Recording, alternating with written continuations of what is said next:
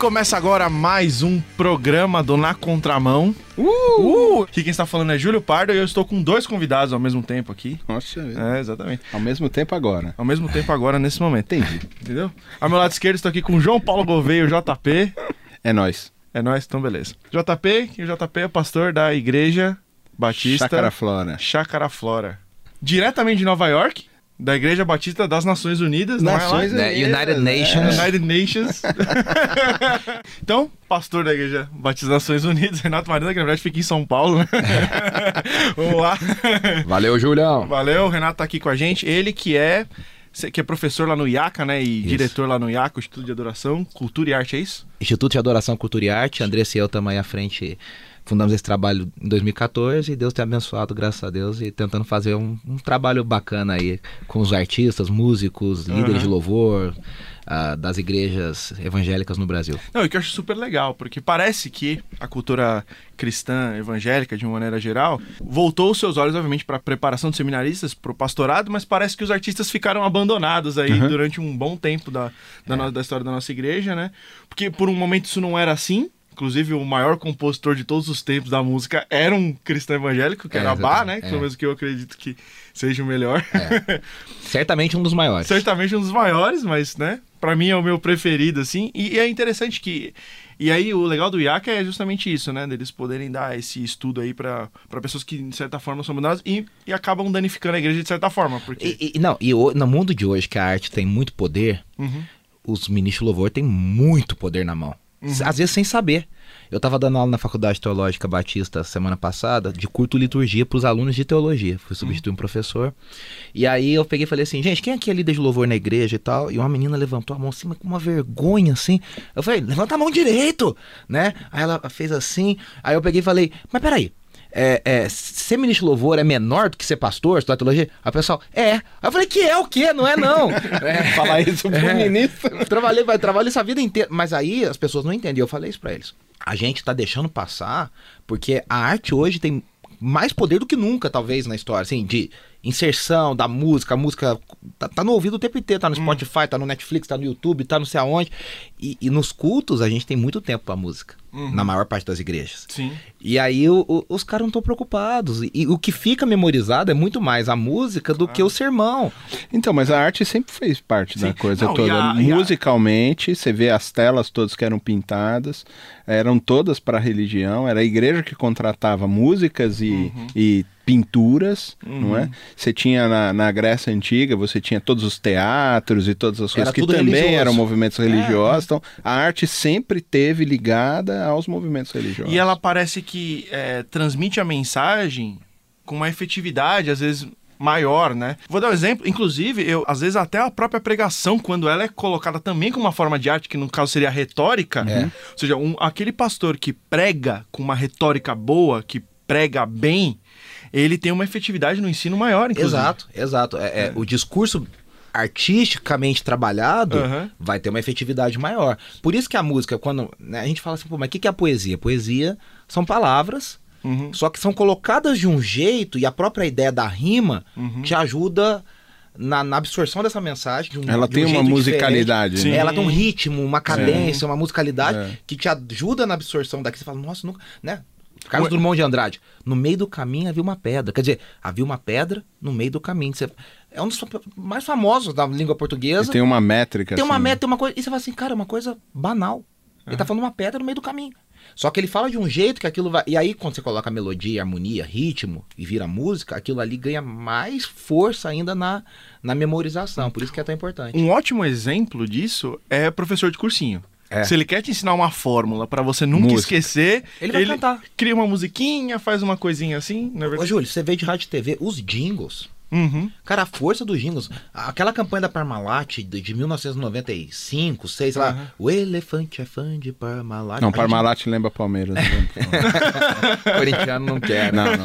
Mas a gente. Eu a- prefiro Batavo. É, tá, muito melhor. Não, mas é, tem, tem, tem da Vigor. Requeijão Vigor é gostoso. Quer dizer, Sabe tudo. eu sei né? tudo. Eu escuto, eu escuto rádio de notícia, eu canto todos os jingles. Me fica na cabeça. Às vezes eu me pego cantando, eu falo assim, cara, do, é, tem, tem da Italac. Você, você decora Você, tudo. você percebeu que ele gosta só de cor de leite. É, ele eu citou sou mineiro, três eu sou marcas. mineiro, eu sou Ah, mineiro. É entendi. lacto. Ele não tem problema com lactose. Então, assim, eu acho que os pastores e os o pessoal de forma geral se preocupa do, do conhecimento epistemológico, acadêmico, das doutrinas, do seminário e tal. Só que as pessoas estão perdendo o poder que a arte e a comunicação, da, através da música principalmente, tem nos cultos, na formação das pessoas na sociedade contemporânea. E aí nos preocupam tanto com isso. Mas os movimentos neopentecostais trabalham muito mais arte do que as igrejas tradicionais muito mais. hoje. Muito E, mais. geral, e eram os tradicionais que faziam mais arte. É. Necessariamente com música e pintura e tudo que a gente estava falando. os pentecostais Mas hoje clássicos, João. Tanto que hoje é senso comum, você conversa com qualquer artista do, do- da Sala São Paulo, da, da Municipal, da, da, da EMESP, eles vão falar que, que a maior parte dos músicos que chega hoje vem de igrejas pentecostais.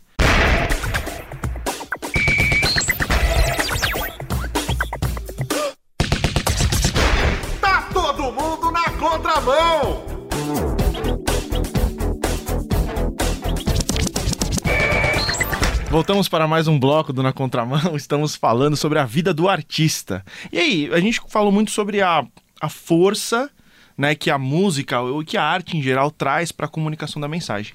Mas tem uma coisa que é interessante, né? Que mensagem a gente vai passar? E como que o artista pode se preparar para dar de fato uma mensagem melhor e transmitir aquilo que ele quer transmitir? É, na verdade, aí eu acho que falta um, um processo de formação do artista. Primeiro que no meio cristão, falar artista já é uma coisa negativa. No Brasil ficou negativo. eu lembro quando a W4 lançou aquele livro famoso, O Coração do Artista. O pessoal, ah, deve falar mal, né, do cara que... Não, é um livro que fala sobre o caráter do artista cristão, como qualquer, né, um caráter cristão desenvolvendo na especificidade do artista. Então, assim, é, é, a gente é, já desenvol- vencedores que distribuíam. é, vencedores fazia essa distribuição, VPC. A gente tem essa dificuldade de encarar a questão da arte. Do, do artista, da formação. E aí a gente tem um problema, né? Eu lembro do Gladir Cabral, por exemplo, um grande amigo, poeta, compositor, falando assim. Pô, a gente faz samba na igreja e ele faz muita música brasileira. Aí a gente pega, na verdade, a gente pega uma música que foi feita em outra coisa, bota num ritmo de samba e acha que tá tudo bem, e fica parecendo aquele samba de teclado japonês. ele fala isso, porque ele fala, samba tem uma temática própria. Mas samba tem uma especificidade própria. A bossa nova. A bossa nova não fala de questões políticas. Bossa nova fala de paisagem, de amor. Se você fizer uma bossa nova falando de política, não é bossa nova. Aham. Então, é- é- ele, ele- o rap, você vai falar de rap, você vai falar de fada madrinha no rap? Não fala. Você fala rap, fala o quê? De questões sociais, de, de, de O política. protesto, a questão protesto. É, e aí a gente não entende muito isso. Aí a gente acha que a gente quer só pegar e botar mudar a cara. E aí no, no, no- meio gospel ficou muito essa coisa de, ah, agora tem rap gospel, agora tem funk gospel, agora... Mas peraí, a gente entendeu as propriedades? Isso eu tô falando de música, mas você fala de pintura, você fala de... de... A gente estuda pouco, a gente se, se especializa pouco, né? E acha que dá pra ficar dando lição de moral nos outros aí, querendo, sei lá, eu acho muito complicado essa questão. Da mensagem, né? Aham. A mensagem não, não é específica, na verdade. É, aí, me- aí me lembra, sabe um- o que? Lembra muito o Hans Macher no livro Arte Não Precisa de Justificativa, né? Que ele fala que às vezes tem uma ânsia nos artistas cristãos de querer transformar a arte numa propaganda. É, uma propaganda evangelística. Propaganda evangelística. É. Quando na verdade deveria ser a expressão daquilo que você é. Se você é um cristão, aquilo deveria ser naturalmente expressado na sua arte, né? Mas não, você quer forçar às vezes uma re- religiosidade que nem você tem. O Huckmacher é interessante você citar, porque o Huckmacher foi um, pra quem não, não conhece, um crítico de arte. Ele era crítico de arte. Aham. De arte De jazz, inclusive, né? de jazz, e, de- mas a especialidade dele era pintura. Pintura. Uhum. E aí a gente vai ler o livro, a gente fica meio perdido, porque, primeiro, eu, eu, eu mesmo não conheço um pouco de pintura, mas não conheço na profundidade que aquele cara fala. Só que aí a gente vai, vai ler, e aí ele, ele, ele tem a, a arte da cultura, como é que é? A arte moderna e a a morte arte mo- moderna e a morte da cultura contemporânea, da editora Ultimato. É muito profundo aquele livro. Sim. E ele vai desenvolvendo toda a leitura de como a arte foi decaindo da visão que a gente defende como cristãos, só que ele vai defendendo assim, porque fulano de tal tinha um traço no, pin- no pincel assim assado, a sombra que o fulano de tal usou. E vou falar a verdade, a maior parte dos artistas evangélicos começa a ler isso, os cristãos, que lê, fala, ah, não tô afim disso aqui não, quero um negócio mais... Não, e o que eu acho interessante nele é que ele vai fazer não só uma defesa do conteúdo, mas uma defesa da forma. É isso, a forma, é, é isso que eu falo, da pincelada, da sombra, da, Ele da vai, luz. Ele vai dizer que às vezes a forma como você joga uma pincelada vai dizer aquilo que você acredita. é. E aí, eu, eu- um exemplo muito bom de que o Huckmacher dá, ele dá o exemplo, por exemplo do Jackson Pollock. que é um pintor super famoso de pintura abstrata, que ele pegava uma tela, colocava no chão e, e deixava um fio correr por, pela tela aleatoriamente, né, conforme algum tipo de sentimento dava para ele, alguma coisa completamente assim sem sentido, e aí ele fazia quadros e vendia por milhões de dólares, né, como tudo assim. E ele vai dizer, por que ele fazia daquele jeito? Não é? Aí ele vai dizer, porque para pro Jackson Pollock a vida era aleatória, não tinha sentido. Então ele colocava aquilo, para que eu vou pintar uma paisagem? Para quê? O universo não tem ordem, O né? universo não tem... ordem, não tem sentido, é uma bagunça, então eu vou pintar uma bagunça. Então aí ele fala, e como é que um cristão vai fazer isso, uma pintura desse jeito? Porque ele acha bonito igual? Tudo bem, porque realmente fica uma pintura bonita e os caras eram técnicos mesmo. É. Mas ele vai dizer, como que o cristão vai fazer uma pintura nessa forma? Porque essa forma produz um determinado conteúdo. É aquilo que você falou. Por mais que você faça um rap que não tenha um significado de protesto, a forma é de protesto. É. Então, quando você vai falar com Deus, você está protestando contra ele, né? No certo sentido, É, é, quando você está é. num culto, por exemplo. O Michael Horton, no livro dele, Um Caminho Melhor, aqui Aham. no Brasil, publicado pela Cultura Cristã, ele vai dizer: não existe estilo neutro. A gente meio que tenta dizer que os estilos são neutros, o que importa é, a- é só a o conteúdo da palavra, da mensagem.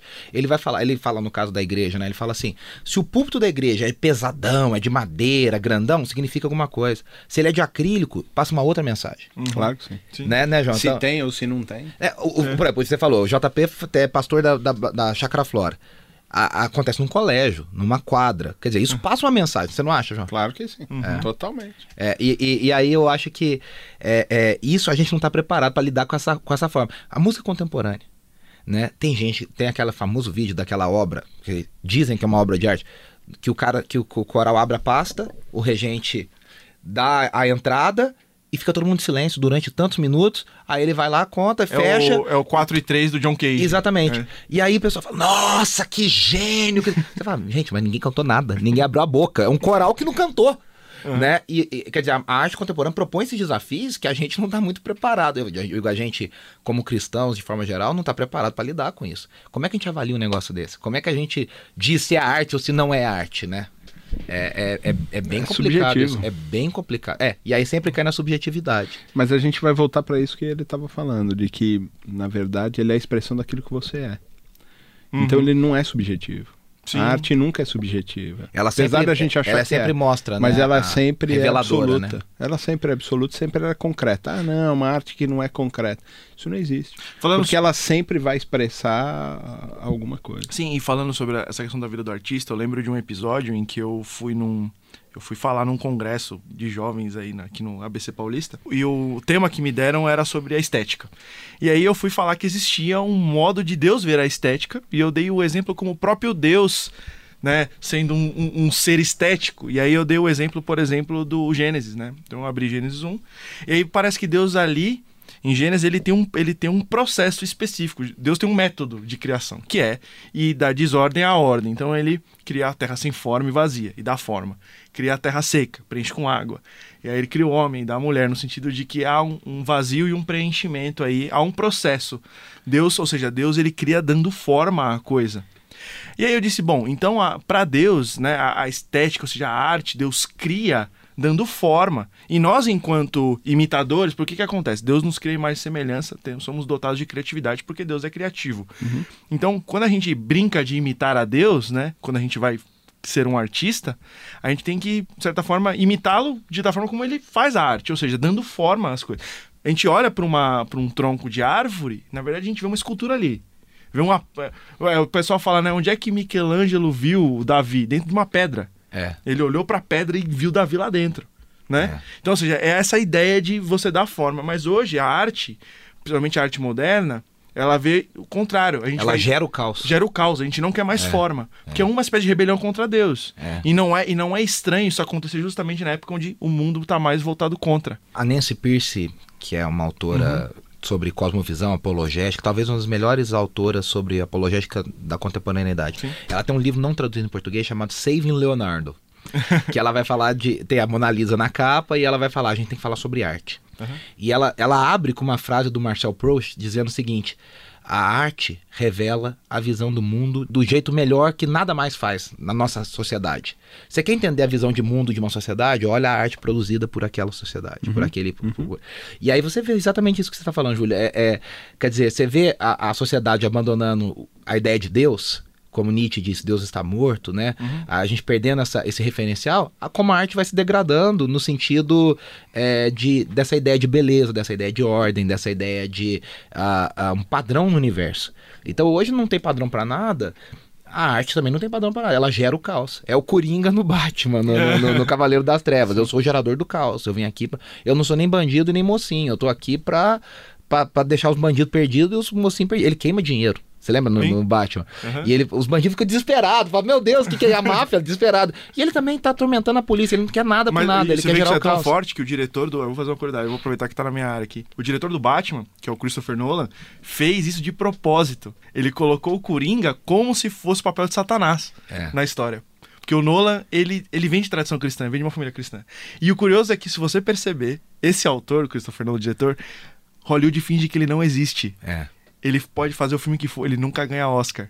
Ele fez a Origem, não ganhou Oscar. Ele fez o Interestelar, não ganhou Oscar. Ele fez o, o Dunkirk, que é maravilhoso, não ganhou Oscar. Ou seja, porque os críticos de arte, a galera que tá por trás, entende a mensagem dele. É. E não quer que isso seja veiculado, né? Você vê como essa ideia da mensagem é muito forte. É, esse filme do, do, do Cavaleiro das Trevas é uma ótima leitura. Talvez uma das melhores que a gente tem nos últimos anos da leitura da sociedade contemporânea, Sim. né?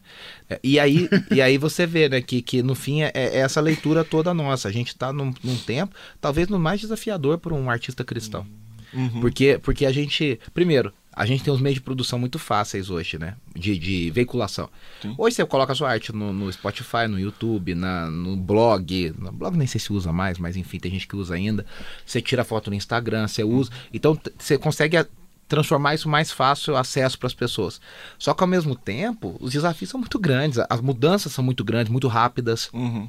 E os caras. A gente tem, por exemplo, eu conversei com o executivo de uma gravadora gospel esses tempos atrás, e ele tava falando, ele falou, Renato, tem muitos artistas que vivem numa era que a gente não vive mais. Artista cristão, o cara tá pensando em gravar CD. Ele falou, não existe mais CD, não existe mais. Não, não, não tem mais essa coisa de projeto. É, é- ele falou, quem vai sobreviver são os artistas que têm é, a cabeça do momento, do futuro, que enxergam além. Então, vou fazer um single, vou fazer isso, a, o a gerenciamento de carreira. Uhum. Então, além de tudo, a gente tem gente qualificadíssima, gente talentosíssima. Mas o cara não sabe, não tem profissionalismo no gerenciamento da própria carreira. E aí a gente tem assim uma arte limitada. E quantos artistas que a gente conhece? Pô, a gente conhece vários. Uhum. Extremamente talentosos, que não tem relevância nenhuma em termos de mercado. Por quê? Porque o cara não, não soube se atualizar. Será que um dia a gente vai conseguir aqui no Brasil ter o mesmo pensamento que tem o americano?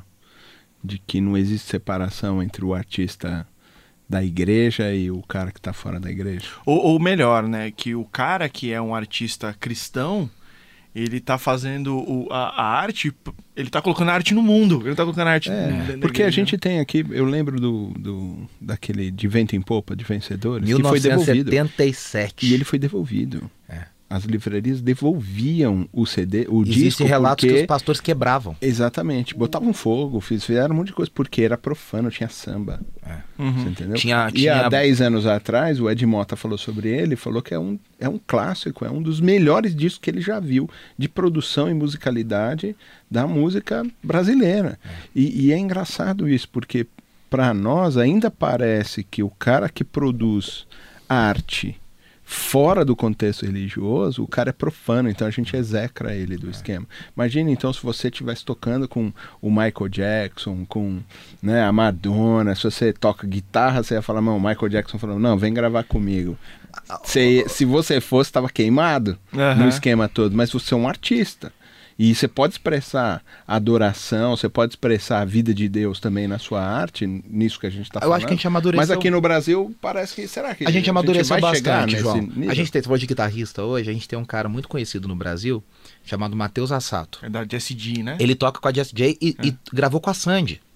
Isso. Ah, e se não fosse Não, o tá instrumentista, e se fosse o artista? A gente tem uma geração hoje. A gente, tá, a gente quer, imagina, a Sandy se converteu, pronto, ela começa a, gente cantar, a gente isso. aceita. Mas o cara que nasceu na igreja, começou a cantar e gravou um disco secular, se a gente pudesse definir assim, esse a gente dá uma execrada. Parece tem- que ele tá indo na contramão do sistema religioso. A gente tá melhorando nisso. Eu vejo, por exemplo, uma geração hoje. O Marcos Almeida, por exemplo, ex-palavra antiga, quer dizer, ex, não sei se ainda é ex-palavra antiga, a palavra antiga tá voltando. Mas o Marcos, ele fazia uma leitura. O Marcos é muito inteligente. E ele fazia uma leitura dizendo do movimento gospel. E ele dizia: o movimento gospel confundiu os lugares. onde era culto chamou de show, Uhum. E aonde, né, que a igreja Hã? local, e aonde era show de verdade, falava assim, você não tá num show, você tá num culto. Você vai num evento evangélico, paga bilhete, paga entrada, tá lá, tal, tal, tal, e o cara fala, o artista fala, você não tá num show, você tá num culto. E aí o pessoal fica meio confuso, aí foi isso melhorou. Então hoje, por exemplo, é uma realidade no Brasil, pelo menos em São Paulo, Rio, Brasília, é, dos shows bilhetados em casas de show profissionais, Teatro Bradesco, tal, Alfa, tal, tal, tal, com artistas cristãos que estão fazendo uma arte que não, ela é cristã na- do seu pressuposto, mas ela não é evangelística. É, eu acho que isso está mudando, João. Graças a Deus, eu acho que a gente está amadurecendo. Sim. Amadurecendo. Não, e eu, eu, o que eu acho Então mais... há a possibilidade de aparecerem Não, grandes Só 30 anos artistas que vieram atrasados, da mas a gente está chegando É, lá. mas eu acho, mas eu acho que é interessante não só pensar no- na ideia do, do, do músico evangélico tocar no, no, pra fora, mas mesmo, mesmo quando ele produz uma arte, de certa forma, com temática cristã, não é que ele tem que fazer uma arte pra fora ou uma arte pra dentro. Eu acho ruim essas É uma divisões. É, é uma arte dele. É, É, é uma arte que é pra todo mundo, porque Isso. a arte você tá pondo no mundo. isso. Você, porque a forma de arte é você colocar a sua visão de mundo É e registrá-la para sempre. Mas é isso que eu acho É. que essa galera tem feito. O Paulinho tem feito Sim. isso, o, Mar- o Marcos tem feito isso, é, é, e outros artistas aqui Sim. que a gente poderia estar. Lorena Chaves, Uhum. é, que tem feito esse tipo de leitura, que é uma arte deles. Sim. Seja cristão ou não, quem quem quiser ouvir, que Não, ouça. E o que, É. o que eu acho mais legal, vou dar o exemplo do Paulo Nazaré mesmo, do Crombie, ele tem uma, tanto uma noção em relação a isso, que as músicas do Crombie, por exemplo, não rolam no culto. N- n- Não são nada Porque congregacionais. não, porque não são, porque não são feitas para isso. Não são litúrgicas. Não são litúrgicas, não é, pra igreja cantar junto. É. Então, ou seja, ele, ele sabe quando ele produz uma arte que está por lá no mundo e não fazendo a ela por Tanto que ele fez o disco da igreja dele, da comunidade da vila, chama Som da Vila, tem Aham. um e o dois. São completamente diferentes da música que ele faz como artista que, é- que solo. é uma música que já dá pra cantar junto. É. Por exemplo, hoje o João Alexandre, que durante tantos O João foi um que brigou muito tempo por isso. Tem um livro escrito sobre isso, o músico profissional, o músico de igreja. O João é um gênio da música brasileira. Uhum. Que grandes artistas da música brasileira respeitam. Tá. Uhum. Só que ele viveu sempre num limbo, porque o João gosta de gravar Ivan Lins. O João gosta de tocar Gilberto Gil. Uhum. E aí o pessoal falava assim: como é que faz isso? Então, ele ficava num limbo que nem o cara secular aceitava e falava, pô, ele é evangélico.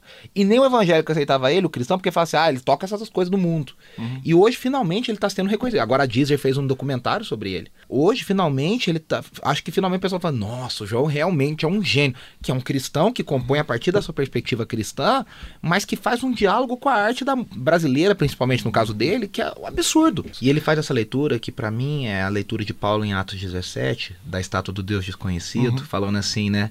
Olha, parabéns, vocês são muito religiosos. O, o João é o tipo de cara que pega a obra do Gilberto Gil e fala assim: olha, eu tô vendo uma coisa de Deus aqui. Ele pega o Ivan Lins e fala: Olha, eu tô sentindo que tem alguma coisa. A graça comum tá aqui, ó. Aham. E ele faz uma leitura teocêntrica de uma, de uma, de uma, uma música que não é. E o que, e o que eu achei interessante, por exemplo, você deu o ex- o exemplo de, de Paulo no Areópago lá em Atos, Isso. né? O interessante é que Paulo, você vai ver, Paulo é um cara, além de o pessoal falar, ah, Paulo tá tentando não arranjar briga com os. Ele fala assim, você não entendeu o texto. Não, Não mesmo, não. Porque ele comprou uma brigaça. A não, briga ele comprou. A briga, inclusive Com todos. Eu não sei como ele não, não apanhou. Quando ele defende a ressurreição. É. Mas ele fala antes, eu falei, é como se a gente chegasse em Aparecida no dia 12 de outubro e falasse assim, gente, eu quero dar os parabéns aqui porque vocês são muito religiosos. É isso que Paulo tá fazendo. Ele tá chegando em, em Atenas falando assim, ó, parabéns, vocês estão de parabéns com esse negócio Só que aqui. tá tudo errado. Só que eu- é o seguinte, eu, É. ah, eu vi um negócio aqui, ó, do Deus desconhecido. Deixa eu falar um negócio um pouquinho sobre ele. E ele, o versículo que a gente ama, né? Nele vivemos, movemos, existimos, que é desse texto. Ele fala, como disse um dos seus poetas. Uhum. Ele conhecia os artistas, os poetas gregos. Uhum. Isso não é um profeta hebreu que disse. Aham. Então a gente não consegue. Você falaria, como diria Ivete Sangalo, como diria Marisa Monte. Não, e, e o que Não, eu você acho... falou de artista, pô. Aí, São duas grandes. aí, aí o que eu achei, eu achei interessante, eu lembrei de um texto aí, até pra encerrar, porque o programa já tá acabando, e o seguinte... Eu lembrei de um, de um texto que é do Basílio de Cesareia, chamado Carta aos Jovens sobre a Utilidade da Cultura Pagã. Nome gigante, né? E como isso, tudo naquela época. naquela época, mas o, o mais de fato o livro é curto, é bem pequenininho. E ele faz uma leitura da basicamente da Odisseia, e ele dá o exemplo de, de Daniel e tal, como um exemplo. E ele fala bem interessante que a gente tem que saber tapar os ouvidos para as coisas erradas da, da cultura que a gente está vivendo, né? Ao mesmo tempo que a gente pode ter um acesso, né? E aí ele vai dizer, ele fala, o cristão com a cultura, ou seja, a, a vida do artista cristão é a mesma vida de Homero passando pelas sereias, né? Ou seja, você tem que se amarrar no mastro colocar cera no ouvido, você, só que você pode ver. Só que você tem que se amarrar, você, porque senão você vai querer e você vai ser devorado. Porque se você ir demais, você vai ser devorado. Mas, mas ao mesmo tempo você tem que se amarrar, né? Aí, agora, o que é, o que são essas cordas, o que, o que é essa cera que tá te impedindo, mas ao mesmo tempo que faz você ter acesso? Que, que, qual é esse filtro? É uma coisa que o, que o Homero que escreveu a Lida não tinha, mas nós cristãos temos que é a palavra, né? Então, quando a gente tem a palavra, ela vai ser a nossa corda que vai nos amarrar E- quando a gente não consegue. E aí a gente volta no assunto Né? do, do, do James Smith na questão do amor. Se o meu amor é treinado em fidelidade à palavra, em fidelidade ao reino de Deus, eu, eu não sou encantado, porque a música, a arte, esse mundo, muita gente sucumbe diante disso porque ele é encantador. É a sereia, é o Aham. canto encantador, é o que enfeitiça. Aham. Então eu acho que se a gente é bem treinado e bem. É, é a visão que o Russo Gonçalves coloca num livro dele simples, da, da editora Agno, chamado Cultura e Evangelho. Ele fala assim: toda cultura tem coisas que manifestam a graça de Deus e toda cultura tem traços do pecado. Sim. A gente tem que saber Sim. eh, E gerir co- isso ou seja, aí. e como disse o C.S. Lewis, é, é, fazendo, comentando sobre um livro chamado A Mente do Criador, de uma escritora de romance policial chamada Dorothy Sayers, ela fala, ele fala uma coisa muito interessante.